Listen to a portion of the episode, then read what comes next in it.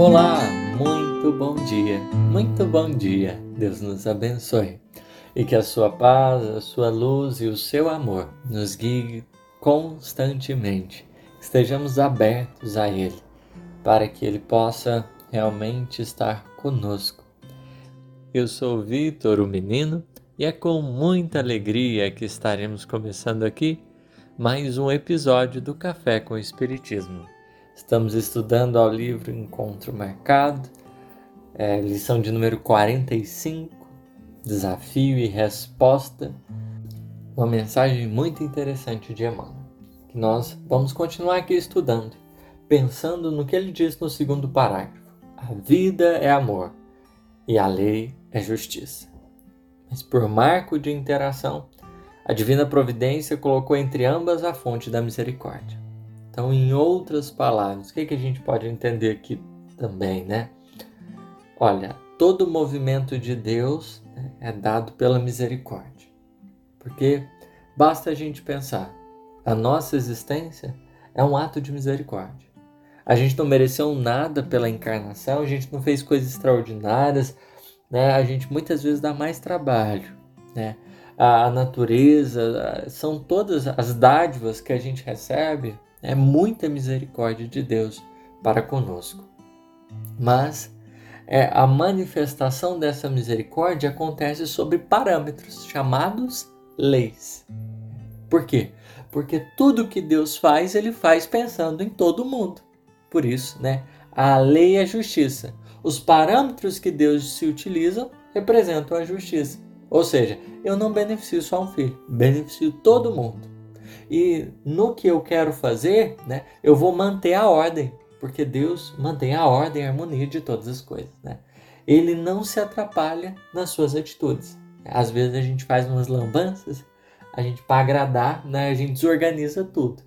E não, aqui né, Deus mostra a grandiosidade da sua ação, porque na misericórdia, né, ele mantém a ordem, ele mantém o equilíbrio de tudo que existe. Né? Do cosmos, é, ele não se é, não se equivoca em nenhum instante, porque ele tem parâmetros de ação. A misericórdia é justa no sentido de que ela abundantemente, né, ampara todos os corações. O que Deus faz não privilegia uns né, em detrimento de outros, não. É, é uma ação generosa que vem para abençoar é, os corações, abençoar as almas, para manter, mantendo com vistas a manter o equilíbrio, e não para desorganizar.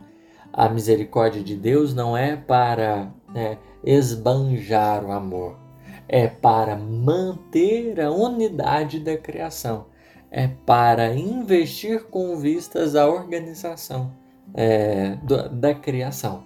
É onde muitas vezes alguém foi lá, né, e interfez, caminhou por estradas tortuosas e precisa ser redirecionado. Deus, o que, que ele faz, né? Ele precisa, ele utiliza da misericórdia para com os, trans, os filhos transviados, quais nós somos, né, com vistas a manter a, a ordem de tudo. Então ele manifesta-se dentro de parâmetros justos, porque ele precisa não vai atrapalhar um filho, não vai atrapalhar outro. Ele sempre é, arruma é, um modo de beneficiar a todos. E isso, né, a, a ação misericordiosa de Deus nos parâmetros da justiça é a representação do amor, do cuidado que ele tem para com cada um de nós. E é isso que gera a vida, a possibilidade de ação de cada um dos nossos corações de cada um dos, dos nossos espíritos. Se não fosse isso, né, não teria possibilidade nenhuma da gente sequer respirar. É por causa que Deus trabalha pela ordem, trabalha pela harmonia de todas as coisas, que Ele vai conduzindo a sua misericórdia com vistas ao proveito de todos, com vistas a manifestação a todos os espíritos terem um espacinho na criação. Isso é, tem que nos produzir esse sentimento de, de conexão, da gente entender, poxa, tudo que Deus faz, Ele faz pensando em mim, no meu espírito, para que eu cresça, como também permita a todos os outros meus irmãos crescerem também. Eu sou enxergado, eu sou colocado na balança, eu sou importante para as decisões dele, porque verdadeiramente ele tem como parâmetro o bem comum de todos os seres. Ele não vem para atrapalhar a minha vida, ele vem para ajudar a reorganizar, né, às vezes, o meu espaço, as minhas condições, para que eu consiga progredir junto com todo mundo, para que a gente possa avançar juntos na caminhada.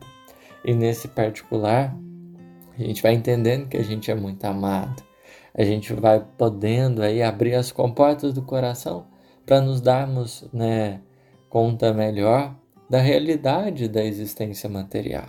Né?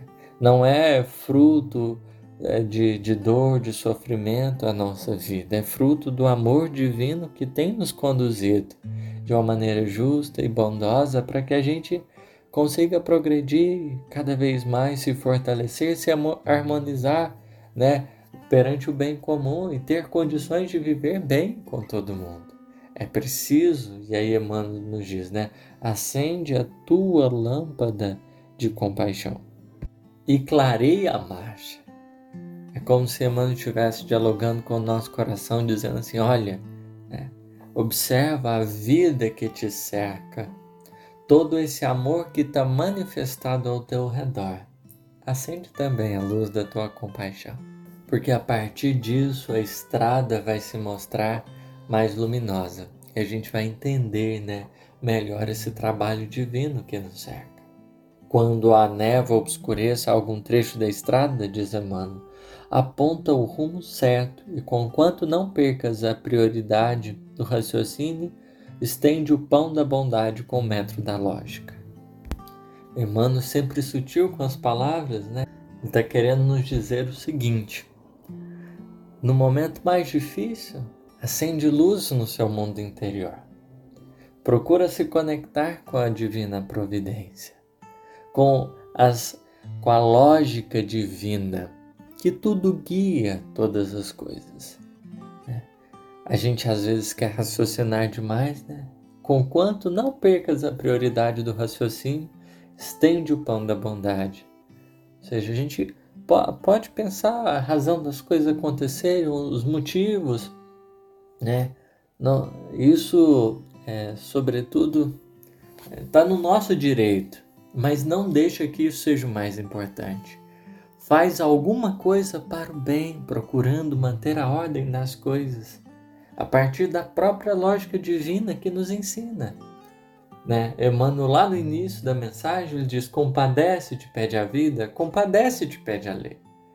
É importante entendermos que tudo nos roga compaixão, para que a gente continue mantendo a ordem do, nas coisas e continue construindo a nossa felicidade, porque qualquer iniciativa diferente disso, vamos criar desarmonia para o nosso coração, para os outros e criar ciclos reparatórios desnecessários. Porque se a gente fosse tendo sempre como base o bem comum, a gente nunca vai errar. E a gente vai conseguir, portanto, caminhar com a vida mais clara, mais feliz, mais espontânea, quanto mais a gente vai deixando é, fluir o bem através de nós. Né? Então são essas nossas reflexões de hoje. Nossa agenda aguarda esteja conosco e que, amparado por eles, a gente avance cada vez mais. Que assim seja.